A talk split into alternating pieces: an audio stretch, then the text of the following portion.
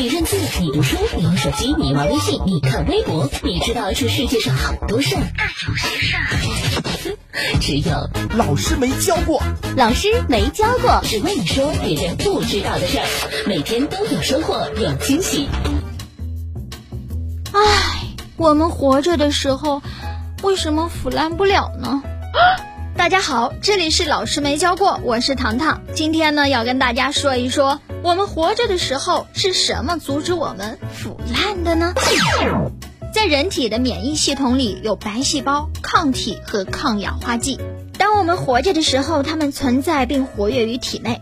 它们不仅仅在血液当中工作，还在体内某些部位的其他细胞当中工作呢。它们的任务是发现任何外来物质并消灭它们。一旦我们死后，我们机体的所有细胞，包括免疫系统里的细胞所需要的氧气就停止供应了，这就意味着体内的细菌可以自由的繁殖啦。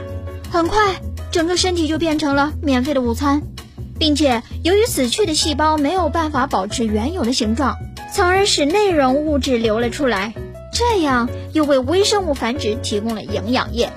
到这个时候，尸体分解就很容易进行了。嗯哼，而我们活着的时候，皮肤也能防止腐烂，它是抵挡细菌的屏障。但是呢，一旦我们死后，皮肤结构也随之丧失，防御功能也就没了。实际上，腐烂的过程非常快。天气热的时候，在湿润的环境之下，腐烂在一天之内就可以完成；天冷的时候，在无菌环境下，比如说太平间。这个过程就变得慢了，需要持续几个月呢。好的，说完死，咱们就说说生吧。为什么胎儿在羊水里面不会溺亡呢？羊水是一种在羊膜腔内的液体，过多或过少对胎儿都不好。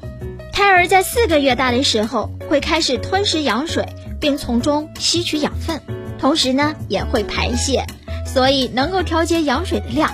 此外，医生也可以透过分析羊水的成分，来了解胎儿在母体内的生理状况。所以，羊水是保护胎儿安全的在母体内成长的重要条件。胎儿在母体当中被羊水包围着，虽然没有办法呼吸，也依然活得好好的。这是因为胎儿能够借由与母亲相连的脐带，获取血液当中的氧气。这里是老师没教过，你想知道的，糖糖告诉你。我们下期节目再见吧。